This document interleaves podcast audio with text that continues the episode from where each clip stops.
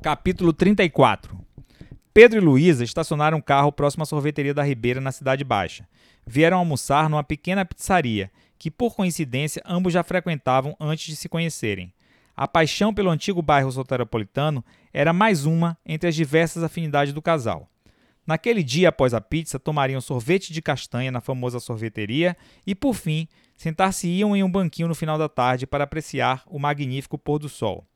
Se a barra estivesse limpa, o THC incorporaria uma sensação de nebulosidade e leveza ao espetáculo proporcionado pela natureza.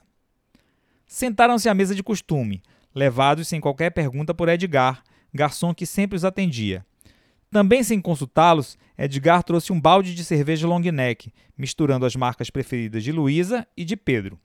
Ambos apreciavam o leve entorpecimento causado pelas cervejas tomadas com o estômago vazio.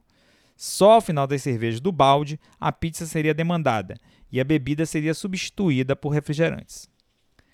Pedro estava com seu tablet e, após um brinde inicial, abriu para a namorada uma planilha com as avaliações finais dos indicadores das três propostas de curso de cinema no exterior que mais tinham lhe interessado. Os critérios eram bastante abrangentes e foram agrupados em três categorias: qualidade técnica, local de realização e possibilidade de conciliação com outras atividades. Entre os itens que compunham a qualidade técnica, os indicadores procuravam avaliar o conteúdo e a prática do curso em termos dos desenvolvimentos de habilidades de escrita, produção, direção e edição, além da existência de exercícios práticos, envolvendo, por exemplo, a produção de curta-metragem. Em relação ao local de realização, atrativos turísticos na cidade e nas proximidades, qualidade e custo de vida e nível de receptividade aos estrangeiros foram os aspectos avaliados. Finalmente, para avaliar a possibilidade de conciliação do curso com outras atividades, aspectos como carga horária e sua distribuição, além da opção de conjugação com cursos simultâneos em outras áreas, determinaram a pontuação dos diversas candidaturas que Pedro sustentara para estabelecimento do ranking final. A proposta de curso do curso em Londres mostrou-se largamente favorável às demais nos scores finais, após atribuição da avaliação a cada um dos indicadores.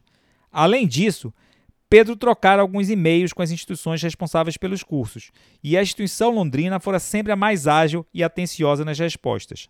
A concentração das 20 horas semanais de atividades de sexta a domingo também pesou significativamente na sua decisão final, já que ele poderia, se encontrasse alguma oportunidade, desenvolver alguma atividade remunerada durante a semana.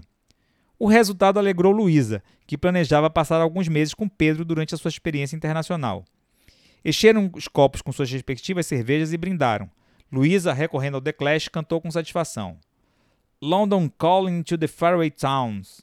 De bate-pronto, Pedro não deixou a bola cair. Now war is declared and the battle come down. E aí, preparado para a batalha? A ficha ainda está caindo, Lu. O mais complicado vai ser ficar longe de você, da minha família. Vai ser foda. Tenho quase três meses para organizar a minha vida e me acostumar com a ideia. Chegando em fevereiro, você vai pegar o auge do inverno. Mas o legal é que já em abril a, a temperatura vai estar tá bem melhor e os dias serão muito mais longos. Engraçado, eu não tinha parado para pensar na questão da vida atrelada às estações do ano. Aqui em Salvador, o ano é basicamente dividido em dois: o verão e o resto do ano. A divisão, no entanto, é muito mais cultural que ligada ao clima.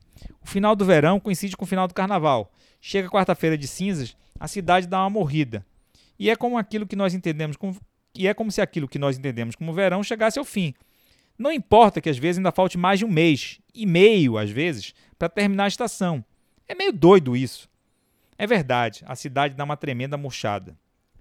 De repente, Pedro olhou para a data de início do curso e perguntou assustado para Luísa: Que dia cai o carnaval no ano que vem? Luísa consultou o Google no seu smartphone e, após alguns segundos, respondeu que a terça-feira de carnaval cairia no mês de fevereiro. A informação fez com que Pedro suspirasse aliviado. Meu carnaval tá salvo. E o que é que o meu ex-beijoqueiro mor do reino de Momo quer com carnaval? Tá querendo um vale carnaval, é? Até que seria uma boa, disse Pedro, já se esquivando de uma possível tapa de Luísa, presumido pela sua resposta. A namorada, no entanto, sustentou a provocação. Quer rolar uma competiçãozinha, ou gostosão? Um dia de solteiro para cada um, ganha quem beijar mais. Estou aposentado. Uma menina me enfeitiçou e eu fiquei meio hipnotizado, meio babacão. Agora só quero saber dela.